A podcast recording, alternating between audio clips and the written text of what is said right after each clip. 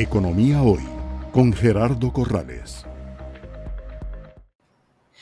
Bien, vamos a ver, este, José Miguel, sí yo quedo bastante eh, impactado de esta situación, no, no, no le estoy encontrando una, una, lógica, salvo de que efectivamente la SUGEF tuviese conocimiento de que las fintech están haciendo intermediación financiera ilegal este, o, o, que no están cumpliendo con los temas de control de lavado de dinero o que este, están ocasionando fraudes ¿verdad? Eh, a los consumidores. Yo, eh, precisamente, eh, a mi regreso de Panamá, escribí un artículo de la Cuarta Revolución Industrial y el estado de su regulación en Costa Rica. creo que lo subimos a la plataforma de Economía hoy, si no lo vamos a hacer. Y ahí más bien yo concluía a propósito del hub de innovación financiera que se creó en el Banco Central, que Costa Rica estaba tomando un liderazgo para promover el desarrollo de la industria fintech. Incluso yo hablaba de la posibilidad de hacer como hoy existen zonas francas, un hub de ciencias de la vida, hacer un hub, ¿verdad?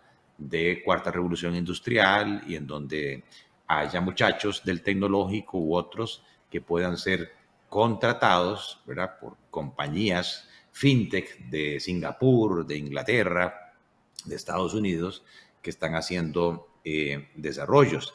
Este, y decía, mi conclusión era, soy optimista en cuanto a que el enfoque de nuestros reguladores a nivel del grupo FinTech y el Centro de Innovación Financiera permitirán tomar ventaja competitiva de las disrupciones tecnológicas en Costa Rica en beneficio de la diversificación del sector productivo.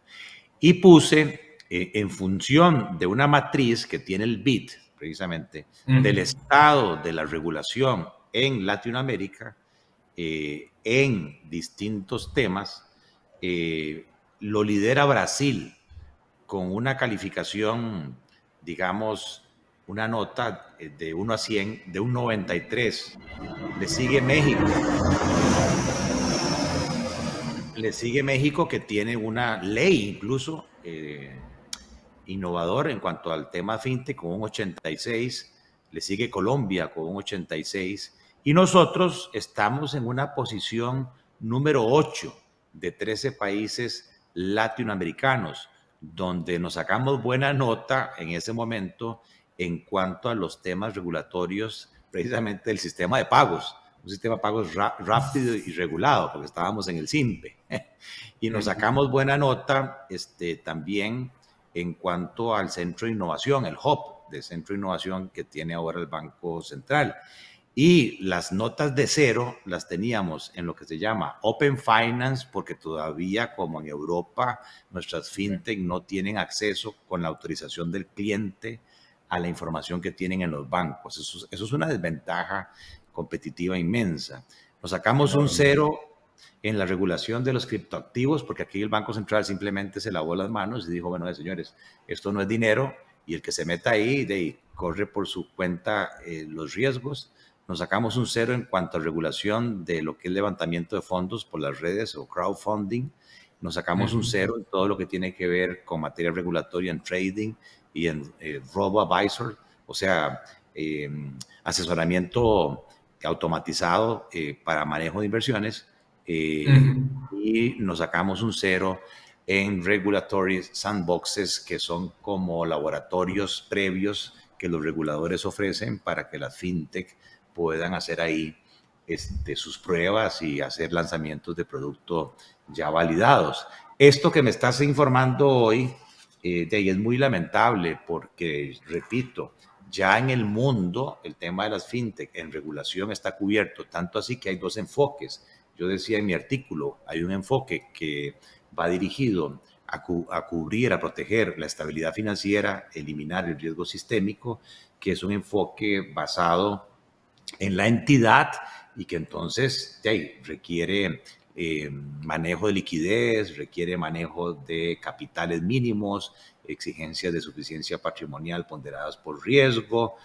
Y ahí el enfoque es misma regulación este, para misma actividad. O sea, si hay una fintech que se va a meter y, que genera riesgo sistémico, de ahí tiene que ser regulada por igual. Pero hay otro enfoque moderno que dice que más bien es un enfoque basado en el tipo de actividad, no en la entidad. Y entonces, sí, claro, todos estamos claros que el control del lavado de dinero, la protección del consumidor, los sistemas de información son áreas de preocupación y que la SUGEF eh, debe, en ese sentido, este, establecer pautas, pero yo no le puedo exigir, ¿verdad? A una entidad como el Banco Nacional, ¿verdad? No le puedo exigir a una fintech la misma exigencia o el mismo... Eh, dureza eh, o la gradualidad este, o las inversiones eh, de una fintech pequeña. ¿verdad? Sí, usted fintech tiene que tener sistemas para controlar el origen de los fondos. los sistemas suyos tienen que cumplir con esos 18 módulos del COVID. Este, usted tiene que tener políticas para el manejo de la información del cliente y la protección de su data.